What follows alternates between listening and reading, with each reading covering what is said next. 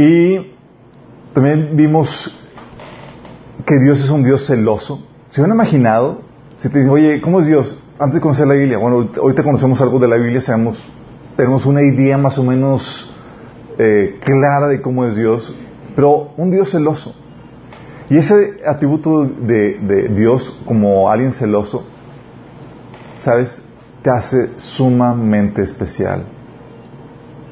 Porque no te toma como alguien más, como un amigo, te toma como un íntimo que quiere darle un trato de esposa, quiere tener una relación personal, íntima con Dios. No eres cualquier persona tú, no es cualquier creación tú. Dios te hizo sumamente especial y anhela una relación personal contigo. Por eso el intento de Satanás, del enemigo, siempre ha sido desde el inicio separarte de Dios. Y desde el inicio Dios ha sido luchar por esa intimidad, por esa relación con el ser humano. También vimos el Dios amoroso.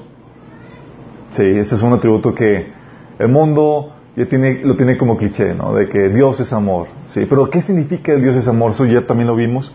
Vimos que significa que Dios tiene buenos planes para contigo, desea buenas cosas, lo mejor.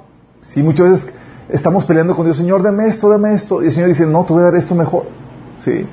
Y tú piensas que lo que tú deseas es lo mejor, pero es una baratija. ¿Sí? A veces me recuerda cuando eh, le compramos algo a Samantha, recuerdo estaba chiquita, estaba bebita. Y era un juguete de que, bueno, aprendemos ahí como padres, era un juguete algo caro. Y mi hija, en vez de disfrutar el, juguete, estaba emocionadísima con la caja en envoltura.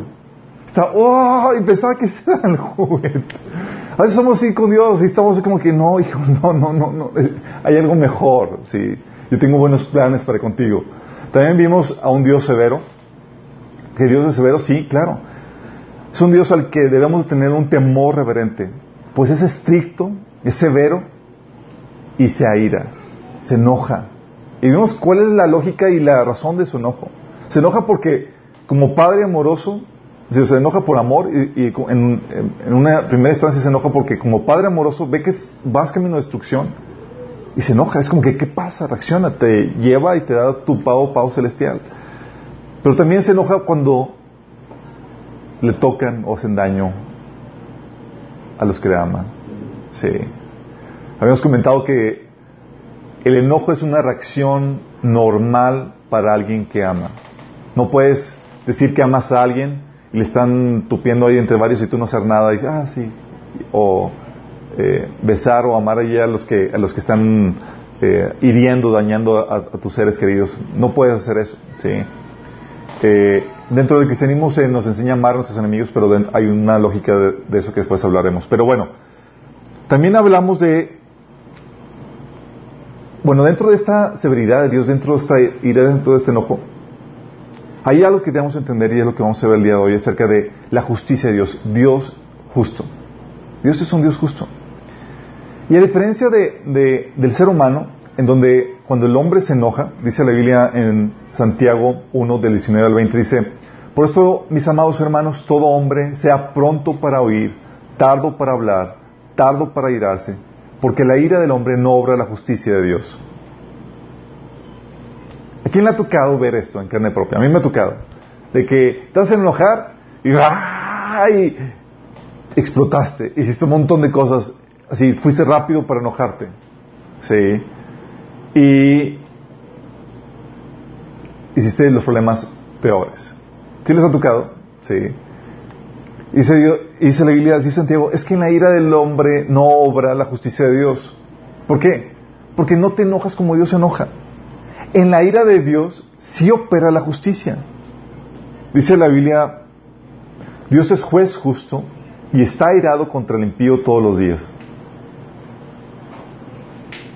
Santiago, digo, Salmos 7:11. ¿Él se enoja? Sí. Vimos que Dios es severo. Pero en, el enojo de Dios, en la ira de Dios, no opera de forma irracional como lo hace el hombre. No es como un arranque de ira y empezó a hacer cosas irracionales o injustas, no. La ira de Dios opera dentro del marco de justicia.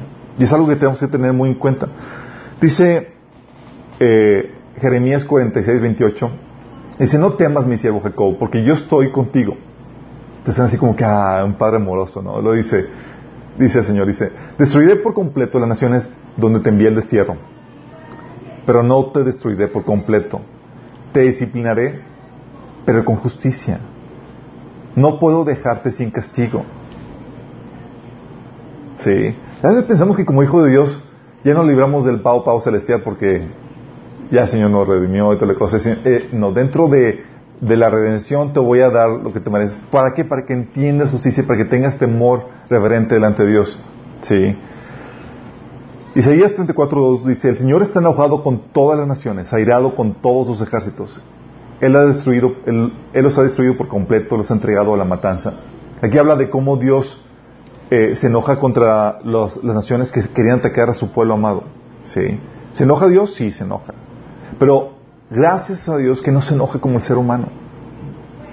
Sí, hay veces en donde eh, les ha tocado andar, eh, relacionarse con algunas personas en las que estás así con pincitas porque si se enoja por cualquier cosa y arma un guato enorme y estás ahí tratando de, de llevártela lo más así atento y detallista con pincitas porque puede explotar y cuando explota hace cosas. Dice la Biblia que el hombre que se enoja rápido hace hace cosas tontas. Dice la Biblia con respecto a la justicia de Dios. Salmo 7:11, Dios es justo, es juez justo. Salmo 89:14, la justicia y el derecho son el fundamento de su trono. Sí, y ahorita vamos a ver todas las implicaciones de esta justicia de Dios. Dice la Biblia en Nahum 1:3 que no tendrá por inocente al culpable. En otra versión de la nueva traducción viviente dice que nunca, nunca deja sin castigo al culpable. Esas son palabras fuertes, ¿eh? Porque vemos que es un Dios amoroso, pero también vemos que se aira, que se enoja, pero se enoja de acuerdo a la justicia. Tú no puedes decir a Dios, eh, Señor, ¿te, ¿te bañaste, te enojaste? Es, si se enojó, es por una buena razón. Sí. Es por, cuestión de, justicia. Proverbios 17, 15 dice, absolver al culpable y condenar al inocente son dos cosas que el Señor aborrece. ¿Por qué? Porque Él es justo. Salmo 19.9 dice, los juicios de Jehová son verdad, todos justos. Apocalipsis 19.2 dice, sus juicios son verdaderos y justos. Romanos 2.5 dice que se acerca el día de la ira en el cual se manifestará el justo juicio de Dios. ¿Sabes qué es lo emocionante? Que cuando estemos delante de Dios no vas a ver como que eh, puedas apelar a alguna otra autoridad. Estás ante, la máxima autoridad y Él te va a hacer justicia. Sí. La problemática es que si tú estás fuera del margen de su ley, va a haber graves problemas. Apocalipsis 16, 7 dice, ciertamente el Señor Dios Todopoderoso, tus juicios son verdaderos y justos. De hecho, tal es la concepción de, la justicia de Dios que es parte medular, crucial dentro del Evangelio. Y dentro de nuestra vida, eh, nuestra esperanza también depende de la justicia de Dios. Ahorita vamos a ver a detalle eso. Pero fíjate lo que dice Pablo. Consolando a los tesanolicenses. Tesanolicenses era una iglesia donde estuvo, hay unas dos, tres semanas con ellos. Fundó la iglesia en dos, tres semanas, aviéntate esa. y luego se va. Y esa iglesia, con esos fundamentos que dejó Pablo en esas dos, tres semanas, empezó a sufrir persecución, pero en grande. Nada más imagínate. Aquí estamos tratando de mantenerte, digamos, dos, tres años y ya eso hay una problemática y ya andamos asustados y queriendo abortar la fe. No, pero esto es el calibre de, de conversión, imagínense. Y dice Pablo, Dios es justo y pagará con sufrimiento a quienes los hacen sufrir a ustedes. Hermano Pablo, ¿qué estás diciendo, Pablo? ¿Qué está diciendo? Está diciendo que, ¿sabes qué? Parte de la consolación que Dios nos da es que va a darle a cada quien lo que se merece. A veces el enojo que tenemos y la ira que tenemos es porque creemos que se le escapó a Dios algo en ese sentido. De hecho, eso lo vemos en las películas. Ves alguna película y hay una injusticia y estás enojado. Un poco no. ¡Ah! Y luego ves el desenlace y por fin se hizo justicia y salimos todos contentos de la película. ¿Sí? ¿O soy el único así como que? O se ponen tristes porque, chin, no el, no el bueno. Y... Lo dice también 2 Tesalonicenses 4, 8. Dice, Ahora me espera el premio, la corona de justicia que el Señor, el juez justo, me dará el día de su regreso. Y el premio no es solo para mí, sino para todos los que esperan con anhelo su venida. Fíjate lo que dice Pablo. Porque la justicia de Dios no solamente de darte, se trata de darte castigo, se trata también de, cosechar las recompensas. Y Pablo, consciente de esta, de esta característica de Dios, que Dios es justo, sabía que todo lo que pasó y todo lo que él eh, eh, sacrificó por causa de Cristo iba a tener su recompensa. Y sabía eso. Estaba confiado. ¿Sabes qué? Cuando ya vea al Señor, me va a dar mi recompensa. Estaba consciente de eso. ¿Se acuerdan la charla de Abraham con Jesús? Digo, eh, era Dios, la aparición de Dios en el Antiguo Testamento, sabemos nosotros que es Jesús, ¿sí? Pero llega Jesús antes de la encarnación empieza a platicar con Abraham, come, tiene una comida con Abraham y estaba camino a dejar a destruir Sodoma y Gomorra, ¿se acuerdan? Y en medio de esa dinámica, pues ya de, convivencia, de familiaridad y demás, Abraham empieza a platicar con, con, con, Dios y Dios le, le, expresa sus planes. Si le voy a ocultar algo a Abraham, si es mi amigo, y le voy, empieza a platicar, es que voy a ir a, destruir a Sodoma y Gomorra, voy a ver qué tan cierto es que sus pecados realmente están tan mal. No se imagina Dios. Sí. Luego dice, se acercó a Abraham y dijo, ¿destruirás también al justo con el impío? ¿Qué sería esa? Sería injusto, ¿no? Y Abraham empieza a tener una plática con él en ese sentido. Dice, dice Abraham, quizá haya 50 justos dentro de la ciudad. ¿Destruirías también y no perdonarías el lugar por amor a los 50 justos que están dentro de él? Lejos de ser tal, lejos de ti el hacer tal, que haga morir el justo con el impío y que sea el justo tratado con el impío como, como el impío, nunca te hagas. El juez de toda la tierra, ¿no ha de hacer lo que es justo? Entonces respondió Jehová, si hallar en Sodoma cincuenta justos dentro de la ciudad, perdonaré a todo ese lugar por amor a ellos. ¿Por qué? Porque el carácter de Dios es justo. No le voy a dar al justo los padecimientos que se merece el impío. Sencillo, lógica, sí. Pero dices, oye, pues están mezclados. Eh, o sea, a lo mejor hay demasiada maldad que, que pues ya te dices, me abrazo con todos. De cabo nada más hay muy poquitos justos. Dice, dice, dice Dios, no. Si hay 50, salva las, se salva la ciudad. Y empieza Abraham a bajar los estándares y dice, bueno, ¿y si, y si hubiera 20, si hubiera 30? Hasta el final, Abraham dijo, propuso 10. Y Dios le contestó, no los destruiré, respondió, por amor a los 10. Por 10. ¿Tú te das cuenta cuando, en la, historia de, Sodoma y Gomorra, que cuando va Dios a destruir eh, Sodoma, no había ni siquiera 10 personas? Y Dios no iba a destruir a Sodoma y Gomorra por causa de las que eran la familia de Lot, Lot, esposa, bueno, su esposa que, estaba medio mal ahí, y sus hijas. Nada más imagínate. Y dice, y dicen los ángeles, necesito sacarlos de aquí, necesito que se vayan, porque no podemos destruir la ciudad hasta que ustedes se vayan. Es decir, aunque haya uno solo, Dios va a refrenar. Dice la Biblia en Jeremías que dice Jeremías, búscame a alguien en la ciudad de Jerusalén que sea justo y no destruiré. Y silencio total, no viene uno. Sí, nada más imagínate. Pero para entender la justicia, chicos, tenemos que meternos en algunos conceptos que ya hemos visto anteriormente. ¿Qué es la justicia? Podemos definirla a grandes, rasgos como darle a cada quien lo que se merece. Y la justicia se establece por medio del juicio, la sentencia que uno dicta de que sabes que te voy a dar esto, te voy a dar aquello. Pero viene la pregunta de los 64 mil dólares. ¿Cómo sabes qué se merece cada persona? Sí. ¿Cómo sabes? Yo puedo decir que sabes que te mereces esto, te mereces aquello. Pero ¿cómo sabes realmente? Dice la Biblia que Dios paga al hombre según sus obras, los trata como se merece. Job 34.11. Salmo 103, 10 dice, no, nos trata, no nos trata con la sabiduría que merecemos. ¿Mereces? ¿Qué mereces? Proverbios 24, 12 dice, No te excuses diciendo, ay, no lo sabíamos. Pues Dios conoce cada corazón y Él te ve. Él cuida tu alma, sabe bien que tú sabías. Él pagará a cada uno según merecen sus acciones.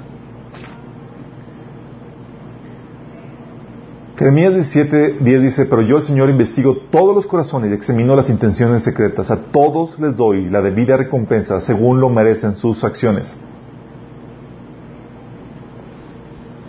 La pregunta aquí es, ¿cómo sabes qué se merece cada persona?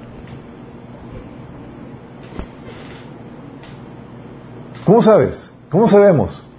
Es básico para la justicia. Bueno, lo que se requiere primero es definir las reglas del juego. ¿Qué merece cada persona por lo que es, por su posición, por su función, por su acción? Se requieren primero las reglas del juego. No puede haber justicia si no hay reglas. Imposible. Ah, es que te mereces eso. ¿De acuerdo a qué? ¿De acuerdo a quién? ¿Quién puso esas reglas? Tiene que haber reglas. ¿Sí? ¿Cuáles son los derechos? ¿Cuáles son las obligaciones? Qué puede hacer y qué no, y cuáles son los castigos y las recompensas. Sin eso no puede haber justicia, chicos. ¿Sí entendemos? Dice Proverbios 8, del 22 al 26, cómo Dios fue lo primero que creó. Las reglas. Antes de hacer la creación, vamos a poner las reglas del juego. Sí, antes de comenzar su creación. Dice Proverbios 8, hablando de las reglas, que eh, en la, Biblia el conjunto de reglas que definen y que gobiernan toda, su creación se le conoce como sabiduría. ¿Sí? Dice Proverbios, el Señor me formó desde el comienzo, antes de crear cualquier otra cosa. Fui nombrada desde la eternidad, en el principio mismo, antes de que existiera la tierra. Nací antes de que los océanos fueran creados, antes de que brotara agua de los manantiales, antes de que formaran las montañas, antes que las colinas, yo nací, antes de que el Señor hiciera la tierra y los campos y los primeros puñados de tierra. ¿A quién hizo Dios primero? Sabiduría, las reglas del juego. Sí, porque sin eso no hay orden, no hay justicia, no hay nada. Antes de comenzar su creación, ya tenía definido toda la normativa que iba a regular su creación. este conjunto de, fórmulas, reglas, normas, principios, mandamientos que Dios, para dar vida, se le conoce como sabiduría. Y la Biblia ahonda más en eso en todo el capítulo 8 de Proverbios. Ponte a pensar, ¿qué pasaría si no hubiera reglas?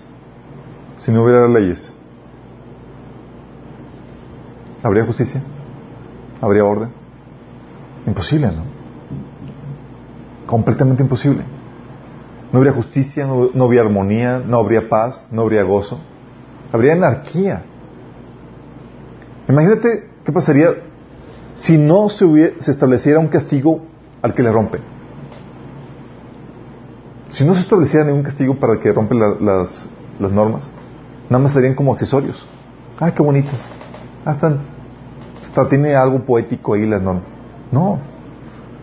Son necesarias y, y, Dios estableció un castigo para que le rompe, para establecer ese orden, para que haya temor de nuestra parte y de la parte de su creación de hay que respetarlas.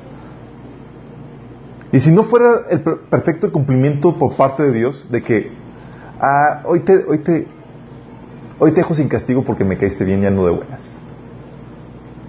Aquí en México sí se acostumbra. A veces te topas al tránsito de buenas y te deja pasar.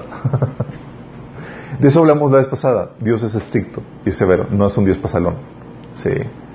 La problemática es que Él es justo. Y Él, de forma consistente, aplica sus normas, sus leyes. Si no fuera su cumplimiento perfecto, no reflejaría la gloria de Dios. Sería imperfecta la cosa.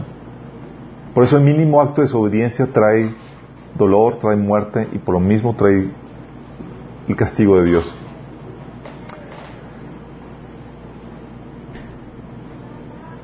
Ok, Dios es justo, Dios estableció las reglas, estableció el castigo.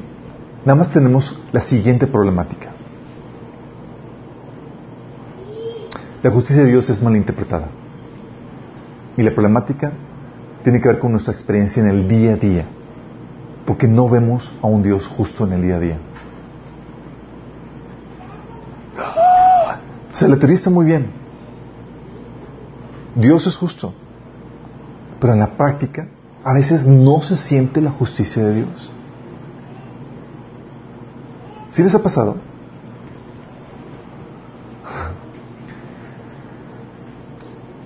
Culpamos a Dios de injusto, y eso es algo eh, normal en, en la humanidad.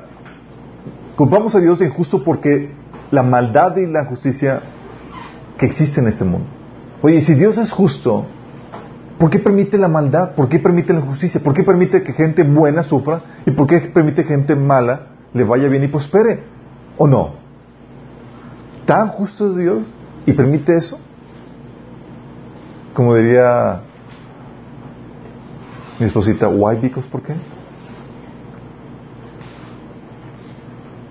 Y muchos llega a ser tan intenso el conflicto que han claudicado su fe por no poder reconciliar la existencia de un Dios justo con la injusticia imperante que nos rodea. ¿Cómo lo haces? Porque ves alrededor y ves que la maldad y la injusticia prosperan. Lo único que podrías concluir es que o Dios no existe o tenemos un Dios injusto. Pero bueno, déjame aclarar algo. A los que preguntan, ¿cómo puede existir un Dios justo y permitir tanta maldad? Para hacer esa pregunta, debes creer en una ley moral absoluta, pues distingue la maldad, la injusticia de la injusticia.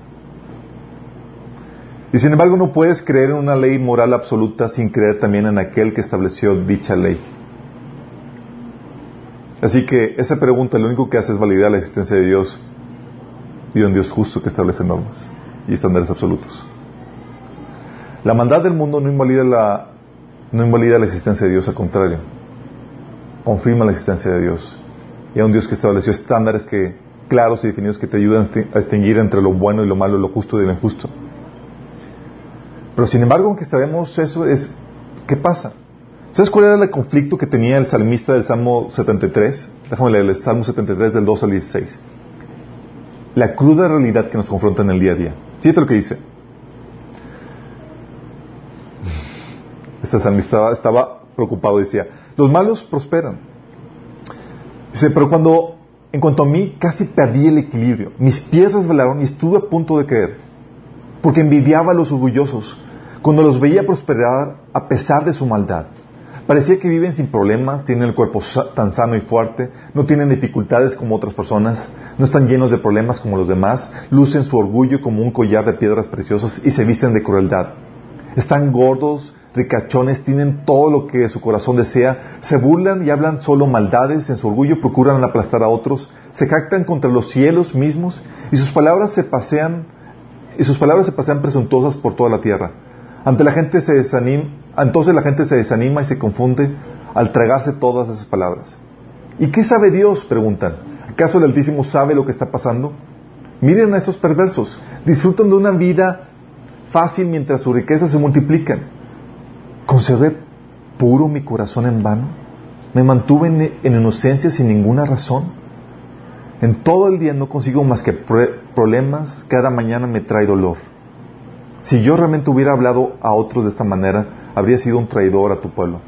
Traté de entender por qué los, los malvados prosperan, pero qué tarea tan difícil. ¡Qué grueso! Aquí la problemática del salmista estaba, ve lo que hemos visto en nuestro día a día, personas que sabes que están mal en su caminar, no tienen temor de Dios, hacen cosas malas, prosperan, tienen salud, les va bien, dices, ¿qué pasó? El salmista estaba viendo esto y, estaba, y reconoce, les tuve envidia. Y estaba diciendo, o sea, entonces ¿para qué me porto bien? ¿Para qué guardo los mandamientos de Dios? O sea, cada mañana me levanto y dolores, problemáticas y demás, y a ellos los veo tan campantes.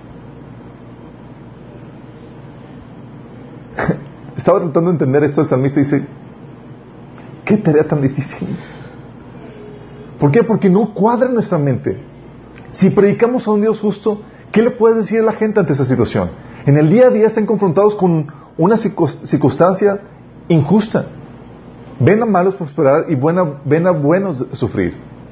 Luego lees la Biblia y parecía que no te ofrece ningún consuelo. dices, lees la Biblia y luego comienzas con el libro de Job. Dices, en la torre.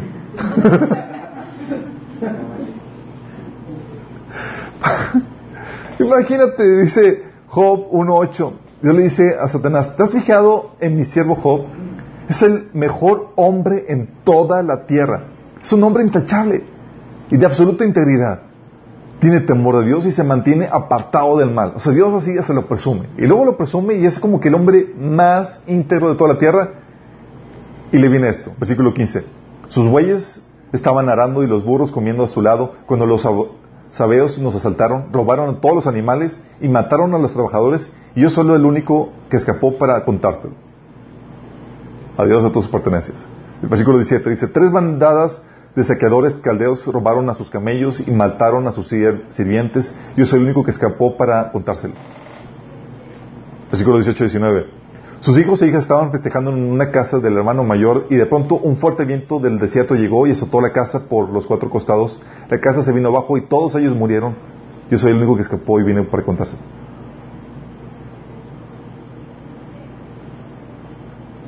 Salmo 2, del 7 al 8 dice, entonces Satanás salió de la presencia de Dios, hirió a Job con terribles llagas en la piel, desde la cabeza hasta los pies. Job sentado entre cenizas se rascaba con un trozo de teja. Lees eso dice, y lees el Salmo 73, y la conclusión lógica es, mejor me hago mal. ¿Qué onda con esto? Los malos son riquechones, prosperan, y Job, el hombre más íntegro de la tierra, ¿te pasa esto? ¿Qué nos supone que Dios es justo y le da a cada quien lo que se merece? ¿Alguien puede explicarme? Luego tienes a Jesús. Salmo 50, Isaías 53 del 4 al 5 dice, sin embargo fue, fueron nuestras debilidades las que Él cargó, fueron nuestros dolores las que lo agobiaron. Y pensamos que sus dificultades eran un castigo de Dios, un castigo por sus propios pecados. Pero Él fue traspasado por nuestras rebeliones y aplastado por nuestros pecados. le tocó sufrir, no por sus pecados, porque Él era santo, como dice aquí. Pensamos que estaba sufriendo por sus propios pecados, pero no. ¿O qué del pueblo de Dios? Apocalipsis 14, 12 dice, el pueblo de Dios tiene que soportar la persecución con paciencia, obedeciendo sus mandamientos y manteniendo la fe en Jesús. ¿Dónde ves la justicia de Dios aquí? Los buenos sufren, los malos prosperan. 1 Pedro 3:17 dice, si es la voluntad de Dios, es preferible sufrir por hacer el bien que por hacer el mal. Entonces yo te estoy preguntando, yo te estoy diciendo que Dios es justo. Y este Dios justo te dice, sabes que tú eres bueno y tú vas a dar sufrimiento. ¿Te hace clic? ¿Tiene lógica? No tiene, no tiene lógica. Sí, nada más imagínate esto. Y el concepto que Dios es justo es parte crucial del Evangelio, nada más imagínate. Entonces, ¿cómo te digo? una persona está sufriendo y ¿cómo consuelas a alguien así? Pórtate bien. Te van a tupir, te va a llover, pero pórtate bien.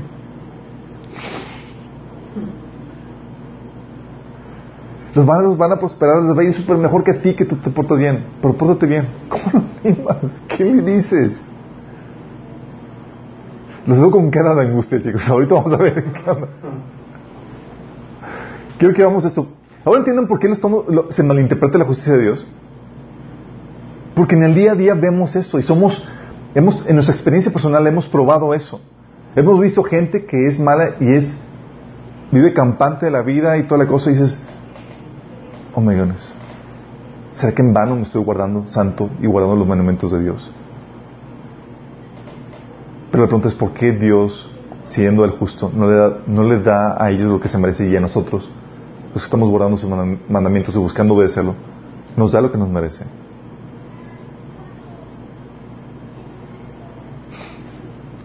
Y es aquí donde, en medio de esta problemática, esto es lo que rompía la cabeza a los amigos de Job. Ellos creían sinceramente en un Dios justo, así como nosotros. Entonces, en, ellos la lógica era, Job está sufriendo y de este nivel es que eres un pecador empedernido. estás así en la lona de pecado. Estás tupido de pecado. Tienes que arrepentirte, tienes que... Y, Job, consciente de su conciencia de que ha guardado los mandamientos de Dios, dice, no. O sea, Dios me está atormentando injustamente. Y era la problemática. Fíjate lo que le dicen los, los amigos de Job. Dice, ¿acaso Dios tuerce la justicia? Porque era la, discusión entre ellos. Todos los capítulos era la discusión de, Job defendiéndose, los amigos acusando a Job de que tienes que arrepentirte porque estás muy mal, porque te viene toda esta, cuestión. Porque no concebían que Dios permitiera que alguien bueno, tan bueno, sufriera en ese nivel. Dice el amigo Job, ¿acaso Dios tuerce la justicia? ¿Tuerce el Todopoderoso lo que es recto? Seguramente tus hijos pecaron contra él y por eso el castigo estaba también merecido. Pero si oras a Dios y buscas el favor del Todopoderoso, si eres puro y vives con integridad, sin duda que Él se levantará, él, que él se levantará y, te, devolverá la felicidad de tu hogar. Pero Job está diciendo, pero yo soy íntegro. Si no tengo nada de qué arrepentirme, mi conciencia no me atormenta. Pero estaban ahí diciendo, arrepiéntate, arrepiéntate. Y dijo, pues, ¿qué? A tal punto que Job le dice a la gente, mm, en el Job, eh, déjame ver aquí me perdí. Así, Job 27.5 dice, así ya en un, en un, desespero de Job, dice, jamás admitiré que ustedes tengan la razón, defenderé mi integridad hasta la muerte. Y por eso Job quería presentarse delante de Dios y defender su caso y Señor, ¿por qué estás permitiendo esto? Si entendemos la, la lucha tan fuerte que estaban teniendo. Y a veces caemos en esa situación. Nosotros juzgamos de acuerdo a apariencias. No tenemos en consideración todos los factores que están involucrados. Y caemos en un juicio muy simplista. ¿Estás sufriendo? Dios es justo, es porque se portó mal. Entonces se acabó. Sí, es la conclusión de, de, estos chicos. Pero lo que están viviendo era tan diferente que volaba la tapa de los sesos de Job y de sus amigos. Job sabía que estaba, que era íntegro y estaba sufriendo de forma injusta a sus ojos. Y los amigos estaban convencidos de que Job estaba escondiendo su pecado. A tal punto que ¿Se acuerdan cuando Dios se le aparece a Job? Porque él estaba defendiendo su justicia y le estaba reprochando a Dios de que por qué se estaba dejando sufrir. Y estaba asumiendo que Dios era injusto. Y fíjate lo que Dios le dice a Job en, en el versículo en el Dios le dice a Dios a Job, pondrás en duda mi justicia. ¿Me condenarás a mí para justificarte tú? Nada más escuchas eso y Dios te hablando y ya pareciendo dices, ay, nanita. Por eso Job dijo, es que de oídas había oído, pero ahora mis ojos me ven y mejor me quedo calladito porque aquí voy a seguirle regando. Nada más imagínate eso. Pero en esa situación caemos los seres humanos. Como no tenemos todos los factores y no vemos todas las circunstancias y todo lo que está, todas las cosas, creemos, creemos que Dios es injusto y condenamos a Dios para justificarnos nosotros. Por eso Dios le reclama, ¿Pondrás en duda mi justicia? ¿Me condenarás a mí para justificarte tú? ¿Te suena familiar con lo que nos pasa en el día a día? A veces ¿sabes por qué nos resentimos y por qué nos dolemos? Porque internamente queremos que Dios en algún aspecto, en alguna circunstancia, en alguna situación, fue injusto con lo que viviste o lo que pasaste. Y nos dolemos y nos resentimos y a veces tenemos que ir a hacer proceso de sanidad y tenemos que alguien que nos, que nos, que nos eh, eh, aconseje con administración porque nada más tenemos la concepción de que Dios fue injusto. O es injusto en lo que estamos viviendo o padeciendo. Si estamos entendiendo la, dinámica, si me estoy dando a entender con, con esto. Y así pasa. Y eso es algo muy importante que debes entender porque predicamos a un Dios justo, en eso está el corazón del Evangelio, pero en el día a día la gente no lo experimenta. Por los mismos factores que estaban viviendo Job y sus amigos. ¿Qué factores? Uno, creemos que Dios, malinterpretamos la justicia de Dios y creemos que Él es injusto y nosotros somos justos. Primero porque ignoramos los estándares y las reglas de Dios y sus consecuencias. Si ignoramos. ¿A qué me refiero? Llamamos a lo bueno malo y a lo malo bueno.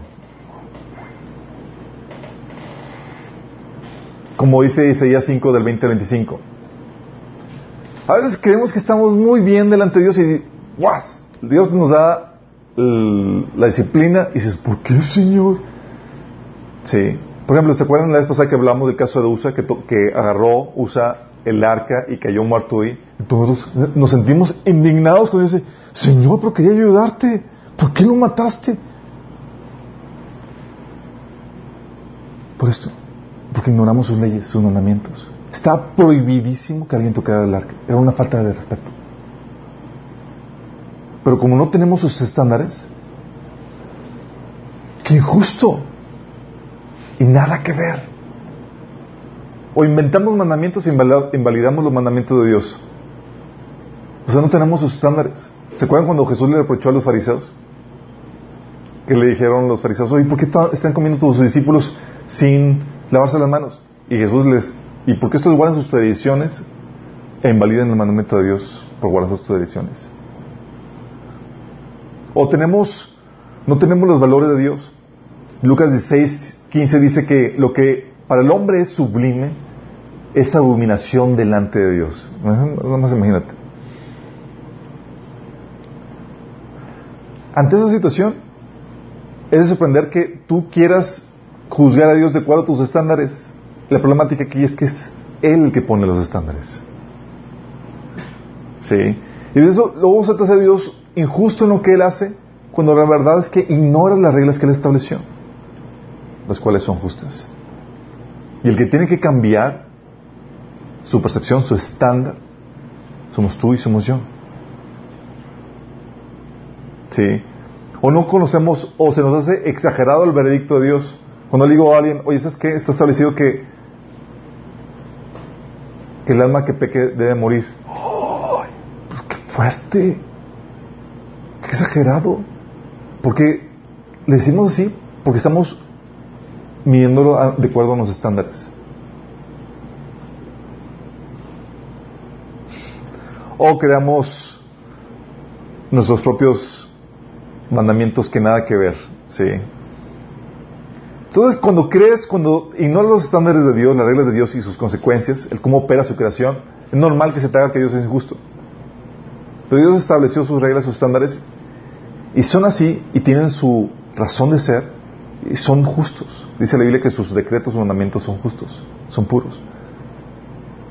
Y si nos hacen injustos porque tenemos una mentalidad equivocada en cuanto a los estándares, y lo juzgamos a Dios de acuerdo a nuestros estándares. Ahí quedamos, como dice Jesús, ponemos en duda su justicia y condenamos a Dios para justificarnos a nosotros. La problemática es que nos justificamos de acuerdo a los estándares.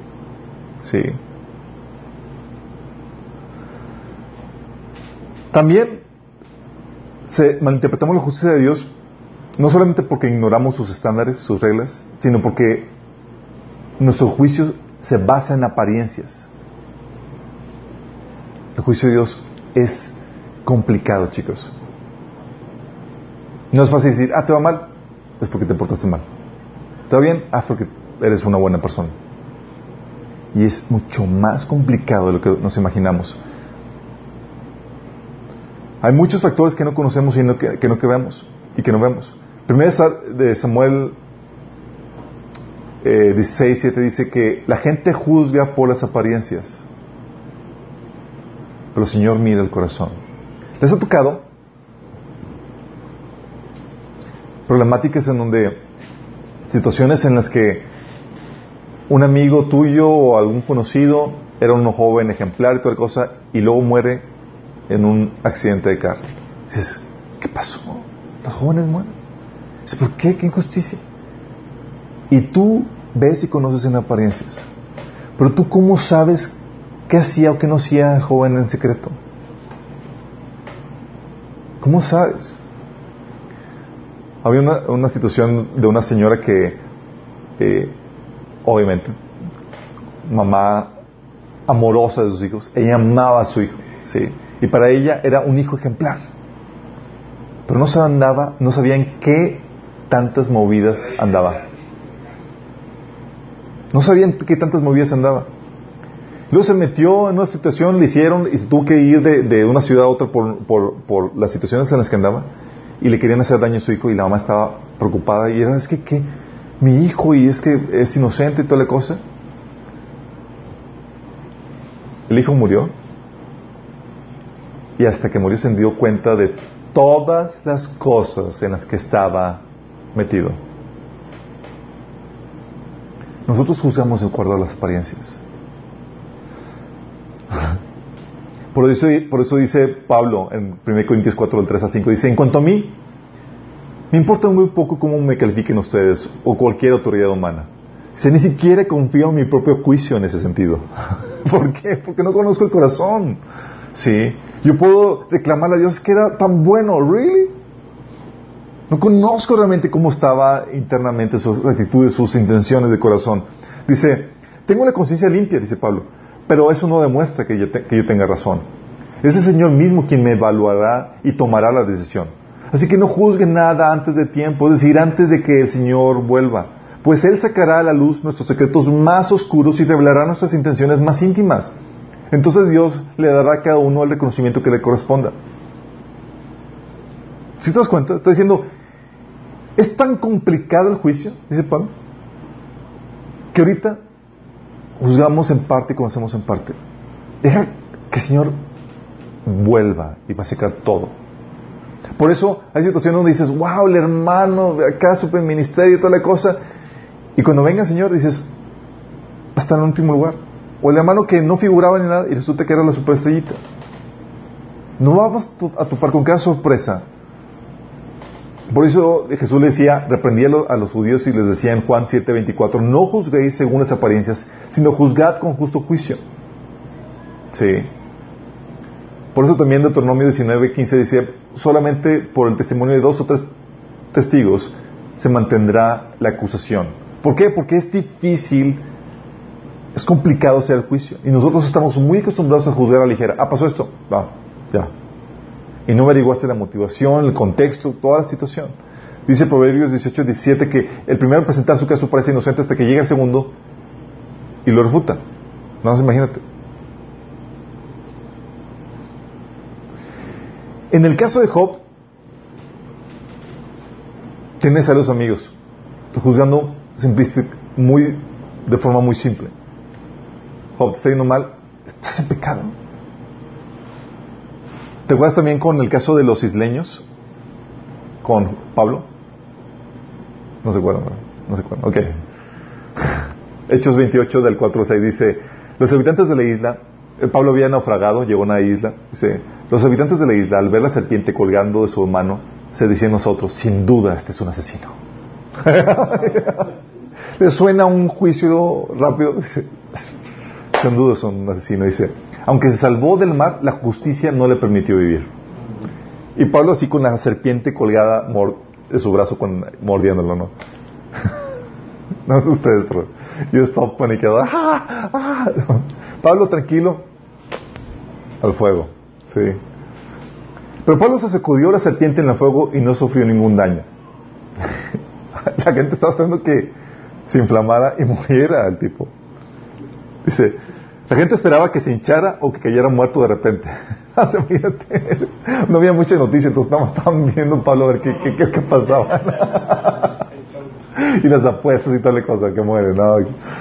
Entonces, oye, pues después de, esperar y esperar y ver que estaba ileso, cambiaron de opinión y llegaron a la conclusión de que Pablo era un dios. Vamos, claro. ¿Se dan cuenta lo simple que somos al emitir un juicio? Esto refleja cómo somos los seres humanos. Somos de tan... Pasó esto. Ah, claro. Sí. No pasó. Ah, es que el otro. Y los dos súper erradas. Conclusiones. Sí. o los fariseos también. Un juicio también bien barcos para, para juzgar. Dicen, algunos de los fariseos comentaban, ese hombre no viene de parte de Dios porque no respeta el sábado. Y otros objetaban, ¿cómo puede un pecador hacer semejantes señales? Y había desacuerdo entre ellos. Porque hacer un juicio, chicos, es sumamente complicado. Y algo que la Biblia nos enseña es que no puedes ser simplista en tus juicios. No puedes venir a la primera y dar, emitir un juicio. Tiene, porque es sumamente complicado. Tienes que considerar todos los factores. La problemática aquí es que había factores, en el caso de Job, por ejemplo, que estaban fuera de su conocimiento. Ellos no estaban en la presencia de Dios para saber que el diálogo que tenía Satanás con Dios no sabía cuál era el propósito de toda, esa, situación. No sabía que estaban siendo probado Job en su fe, en su integridad en medio de una situación adversa. No sabía todo eso. Y eso es lo que pasa. Ignoramos los propósitos de Dios. Entonces ignoras las leyes, los mandamientos de Dios que determinan la justicia. Emitimos juicios en base a apariencias, no consideras todos los factores. Y luego también ignora los, los propósitos de Dios. ¿Sí sabes que Dios permite la injusticia en los justos con un propósito? ¿Cuál? Hacerlos sufrir. No, ¿qué propósito? Madurar. Fortalecer. Fortalecer.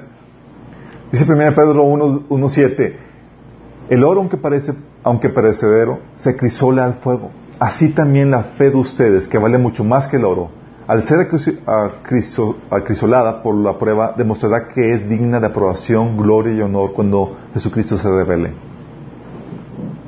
Es para que tu fe y para que sea aprobado y para que salgas, para madurar, para que seas santificado, para que seas por las pruebas. ¿Sí?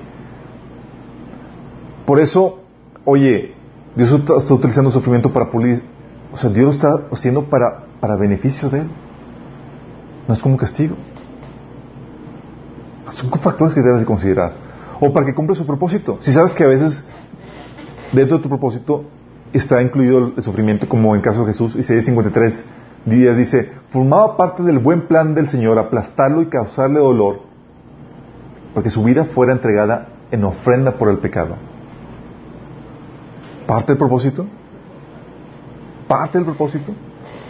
Si sabes por qué los cristianos se multiplicaban tan fuerte en, eh, en medio de la persecución del imperio romano.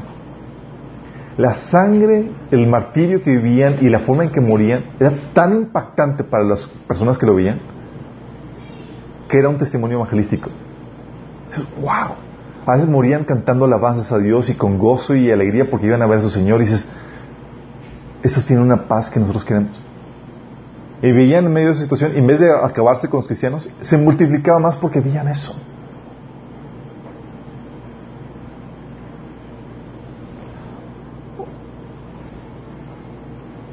O también viene sufrimiento, también para causar un arrepentimiento. Sí. Ah,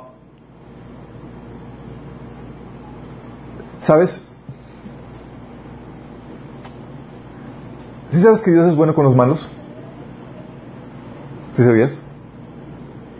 Dice, no dice la Biblia que en Mateo 5:45 dice, dice, de esta manera, estás actuando como vuestro hijo, como verdadero hijo de tu Padre que está en el cielo, pues Él da luz del sol tanto a los malos como a los buenos y envía lluvia sobre los justos y a los injustos por igual. Esto no suena muy justo que digamos. ¿Sí se han considerado? Dices, ¿Cómo puedo pecar a un Dios justo que le va a dar a cada quien lo que se merece si aquí habla que les da, los trata a todos por igual? Porque ignoramos sus propósitos. ¿Sabes cuál es el propósito de, Dios al, bueno con los malos? ¿Qué le dirías? Oye, es que Dios es muy bueno con los malos. Este, es que es otro Dios el que tú estás diciendo. ¿Qué le dices? Romanos 2.4 te dice, ¿por qué? Dice, ¿no te das cuenta de lo bondadoso, tolerante y paciente que es Dios contigo? ¿Acaso eso no significa nada para ti? ¿No ves que la bondad de Dios es para guiarte que te arrepientas y abandones tu pecado? Entonces la bondad tiene como propósito llevarte que te arrepientes y abandones tu pecado. Sí. Entonces, a veces no conocemos los propósitos y juzgamos fácilmente. Y no sabemos cuáles son los planes y los designios de Dios. Sí, está sufriendo. Ah, sí, pero no sabemos qué es. O le está dando cosas buenas a las personas malas. Y es, ah, es que no, no conocemos los propósitos de Dios. Pero cuando lo conoces le dices, Dios te está portando bien y te está haciendo bondadoso contigo, no porque te lo merezcas, porque quiere llevarte arrepentimiento. Y si no aprendes, no atiendes, va a venir la consecuencia. También malinterpretamos la justicia de Dios porque ignoramos sus tiempos. Vemos solamente una parte de toda la línea de tiempo. Sí. El salmista 73, que estaba atribulado por todo lo que veía, dice, entonces entré en tu santuario, Dios, y por fin entendí el destino de los perversos. Se acordó del destino final que tiene. Dice, ah, ok. Sí, sí, sí, es, sí eres justo. Sí. O, segundo de Pedro 3, del 8 al 9, dice, sin embargo, queridos amigos, hay, hay algo que no deben olvidar, que para el Señor un día es como mil años y mil años es como un día. En realidad no es que el Señor sea lento para cumplir su promesa como algunos piensan, al contrario es paciente por amor a ustedes, no quiere que nadie sea destruido, quiere que todos se arrepientan. Aquí te habla de que los tiempos de Dios son diferentes. Y a veces creemos que Dios es injusto porque no vemos su justicia expedita ya. Oye, se portó mal. ¿Y el rayo, Señor, por qué no le... ¿Por qué no le cae? Sí, esperamos ya, aquí, ahorita. Y si no le cumplimos sus tiempos, nos defraudamos de Dios, nos sentimos que Dios es injusto y demás. Pero fíjate lo que dice Éxodo 32, 34, cuando Israel se portó mal. Le dice a Moisés, ve pues ahora y lleva a este pueblo de, a donde te he dicho. Aquí, mi ángel irá delante de ti, pero en el día de castigo, yo castigaré en ellos su pecado. O sea, no lo castigo inmediatamente, dijo. Te la estoy guardando. Estoy guardando, chiquito. Y a veces pensamos que, como no vemos la consecuencia, Dios es justo o ya, te la, ya la libraste. Dios está. Que te lo tengo guardado, chiquito. Y en el día de castigo, va a venir. Sí. Por eso, en las líneas de tiempo, no sé si han escuchado la, la historia del joven que tenía un caballo, ¿no? Que un joven llega, se encuentra una eh, se encontró un, una yegua. Entonces, qué buena suerte, qué bendición, sí. Ah, oye, al montar la yegua, después de un, de un, tiempo, lo tumba y se rompe la pierna. Uh, qué maldición tener el caballo. Sí. Pero luego vino guerra sobre la población, sobre ese, sobre ese pueblo, sobre esa, esa gente, y no lo reclutan porque tenía la pierna rota por causa de la caída. Qué buena suerte. Tu hijo estuvo, se quedó aquí en casa en vez de ir a la guerra. Sí. Pero luego el caballo se escapa. Ah, qué mala suerte. Pero luego regresa con más caballos salvajes. Ah, qué buena suerte. ¿Qué sabes tú de los tiempos? Tú puedes medir y sacar conclusiones adelantadas en base al pequeño pedazo de tiempo del cual tú estás consciente y que estás viviendo. No, es injusto. Ah, dices, ah, es justo. Ah, es que, ah. Y tienes que ver todo el panorama para sacar las conclusiones correctas. Y el panorama general, y es aquí donde radica la predicación de del Evangelio, es que al final la ecuación va a balancear. Al final no va a permitir Dios que ni un solo pecado quede sin castigo y que ni una buena obra quede sin, sin su recompensa. Y eso es lo que predicamos, que no puedes burlar la justicia de Dios. Gálatas 6, 7 lo dice de esta forma, no se dejen engañar. ¿Por qué dice Pablo, no te dejes engañar? Ahorita vamos a ver por qué. Dice, nadie puede burlarse de la justicia de Dios. Siempre se cosecha lo que se siembra. ¿Por qué? Porque a veces, por causa de estas situaciones que vemos, el castigo no llegó inmediatamente y dices, ya la libré. ¿Sí? No, mi chavo. El que no venga ahorita no significa que hayas librado. Va a venir. Sí, si no te arrepientes. Si el castigo no lo toma Jesús en la cruz, va a venir. Sí. A Dios no lo puedes burlar. Y la gente piensa que sí lo puedes burlar. Por la experiencia en el día a día. Ves a los ricos prosperando y demás, y dice, Dios no ve, me va muy bien, bla, bla. Dicen, Dios no puede ser burlado. Dios es justo. Por eso, aguas cuando piensas que ya la libraste porque no cae ningún castigo y no te has arrepentido. Aguas cuando el enemigo quiere engañarte porque ves que todo va bien y estás en pecado. Aguas con eso. La Biblia es muy clara en ese sentido. Dios no puede ser burlado. Y eso es lo que predicamos. Lo que predicamos es, el Evangelio es, aunque ahorita parece que las cosas van bien y que Dios no está actuando en justicia y que es un Dios injusto, Él lo es. Y aunque estás prosperando en pecado sin arrepentirte, Dios va a hacer justicia. Es lo que predicamos, es el Evangelio. Si piensas que realmente no va a pasar nada, al final Dios va a balancear todo. Dice Romanos 2 del 6 al 11, porque Dios pagará cada uno según lo que merezcan sus obras. Él dará vida eterna a los que, perseverando en, las buenas obras, buscan gloria, honor e inmortalidad. Pero los que por egoísmo rechazan la verdad para aferrarse a la maldad, recibirán el gran castigo de Dios. Habrá sufrimiento y angustia para todos los que hacen el mal, los judíos primeramente y también los gentiles. Pero gloria, honor y paz para todos los que hacen el bien, los judíos primeramente y todos los gentiles porque con Dios no hay favoritismos. ¿Qué te está diciendo Pablo? Aunque ahorita no ves que se está haciendo justicia, Dios va a establecerla y va a hacerla en el tiempo que Él ha señalado. Al final, Dios pagará a cada uno lo que merezcan sus obras. Lucas 16, 25 dice, ¿te acuerdas de, de, de cuando murió Lázaro y el rico? Sí. El rico tenía le iba muy bien, toda la cosa, era una persona desalmada porque no ayudaba a la gente de necesidad. Y le dice a Abraham al rico, hijo, recuerda que tuviste todo lo que, quisiste durante tu vida. Y Lázaro no tuvo nada. Ahora, ahora él está aquí recibiendo consuelo y tú estás ahí en angustia. A Dios no se le escapa nada. Entonces, por eso Jesús le decía, ¿se acuerdan? Jesús decía, bienaventurados ustedes que lloran, que son perseguidos. ¿Sabes por qué? ¿En qué está basada esa bienaventuranza? En la justicia de Dios. Porque está diciendo Dios, ahorita estás sufriendo, ahorita estás llorando por causa de justicia, por causa del reino.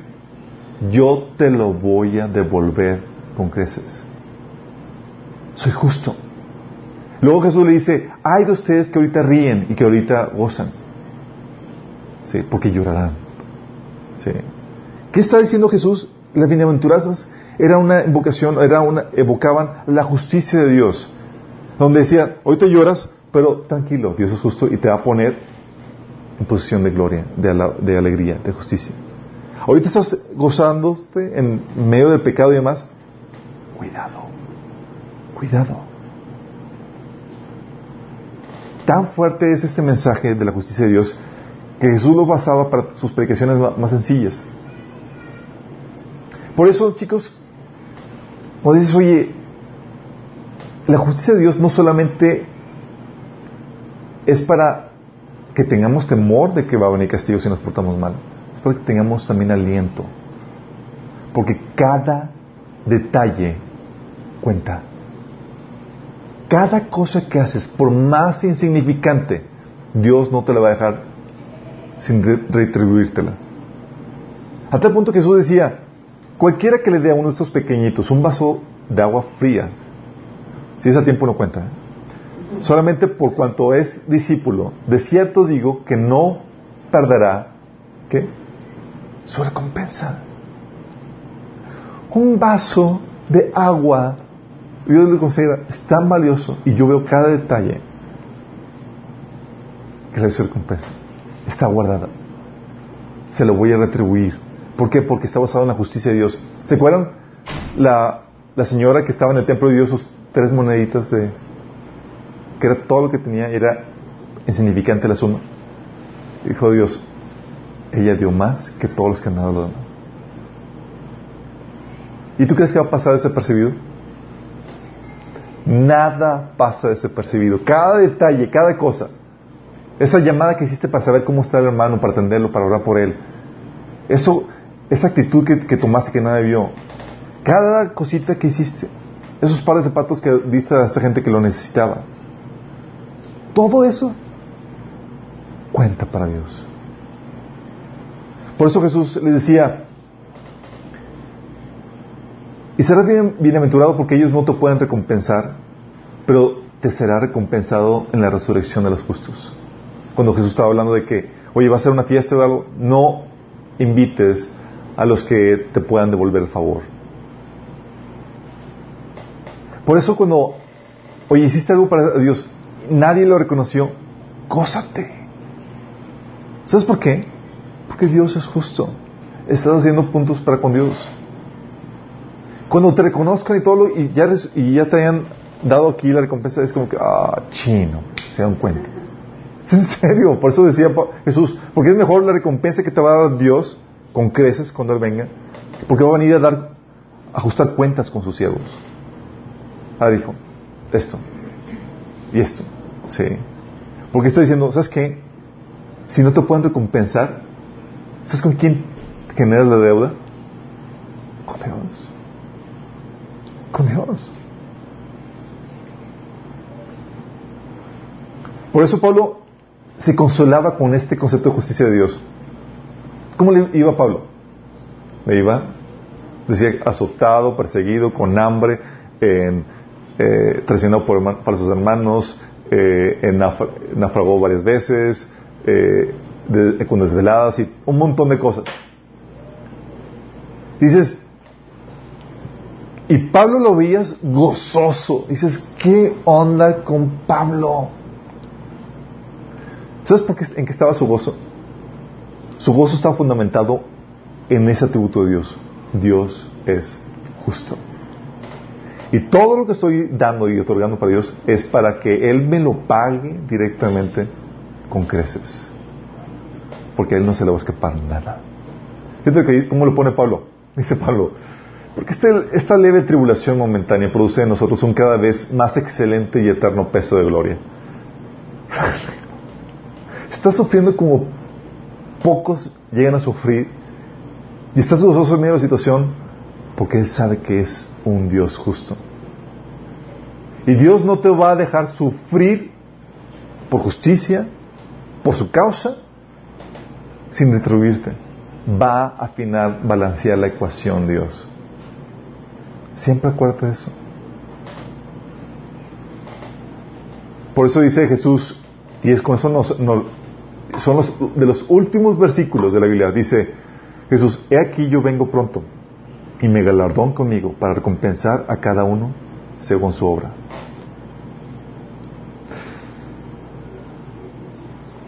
Dios justo es un atributo en el cual tenemos que basar nuestra vida y nuestra aplicación. Todo lo que hacemos está basado en ese atributo de Dios, porque sabemos que nadie se va a escapar de la justicia de Dios. Por eso hemos aceptado a Jesús como Jesús, como el sacrificio y la redención de sus pecados. Porque sabemos que nadie se va a escapar de la justicia de Dios. Necesitamos que alguien pague nuestra condena. Y Jesús lo hizo en la cruz. Y lo hizo por ti porque Él es justo. En vez de Dios hacer que tú mueras en la cruz, decidió mandar a alguien más a que pagara el precio de tus pecados porque Él tenía que dar la sentencia, la condena que tú y yo merecíamos. O había dos opciones. O tú la pagabas en carne propia o la pagaba alguien más. Y Jesús ya lo hizo. Y te ofrece por eso perdón de pecados. Pero para eso tienes que arrepentirte y creer que Jesús murió por ti en la cruz y resucitó. Si estás dispuesto a hacerlo, puedes hacer esta oración conmigo de entrega, donde le entregues tu vida a Él. Y le dices, Señor Jesús, este, este día me arrepiento de mis pecados. Yo creo que moriste por mí en la cruz y que resucitaste. Te entrego mi vida. Te pido que me perdones, que me salves. Te reconozco como mi Señor y mi Salvador. Si usted hiciste esto, el Señor aceptaste el regalo de la vida eterna, es gratis. Y en cuanto a nosotros, a los que ya han caminado con el Señor y han hecho esta decisión, ¿no te alegras que Dios es justo? Quiero que entiendas esto. Delante de Dios has sido justificado, has hecho, has sido declarado justo delante de Dios. Y cada dificultad económica, cada circunstancia donde familiares o circunstancias o personas que Dios pone a tu alrededor te hacen sufrir por causa de injusticia, de forma injusta. Hoy estoy pasando esto, estoy pasando aquello, es injusto. El Señor no lo va a dejar sin compensártelo para balancear la ecuación, porque Él es justo. Va a castigar a los que te hacen mal, como dice Pablo, a los que los atribulan. Y a ti te va a recompensar. Por eso entiendes la lógica de Pedro, que dice, si a Dios le parece bien hacerte sufrir por caso de justicia, por hacer significa porque te está dando la oportunidad de compensártelo con creces cuando Él vuelva, para balancear la ecuación. Porque Él es justo. Por eso decía Santiago y todos los apóstoles decían, alégrate cuando estés pasando por, por diversas pruebas. Alégrate. Oye, me hicieron esto, me, me, acusaron en vano, no me agradecieron, no tomaron en cuenta lo que hice por ellos, no, nada. ¿Sabes qué? Con una sonrisa en grande dices, wow, genial. Porque ¿qué prefieres? ¿Recibir la, tu recompensa a manos del hombre o a manos de Dios? Mil veces a manos de Dios. Por eso Pablo decía, se daba a las iglesias y decía, no espero de ustedes que me paguen nada, lo hago gratis. ¿Y tú crees que eso va a pasar de largo de Dios? Que decir, ah, Pablo, pues nadie te pidió que hicieras, digo, qué buena onda que lo hiciste. Gracias. Nadie te pidió que lo hiciera. No. Sabe que le está generando una deuda celestial para que Dios se lo pague a él. Está generando tesoros en el cielo. Pablo era astuto en ese sentido. Estaba dispuesto a sacrificar y a ir más, ir más allá de sus derechos por ese concepto. Y tú y yo podemos tener esa misma esperanza. Sí. ¿Oramos? Señor, te damos gracias porque podamos tener esta bendita esperanza de una recompensa. Sí, Señor, sabemos que el castigo es real, Padre.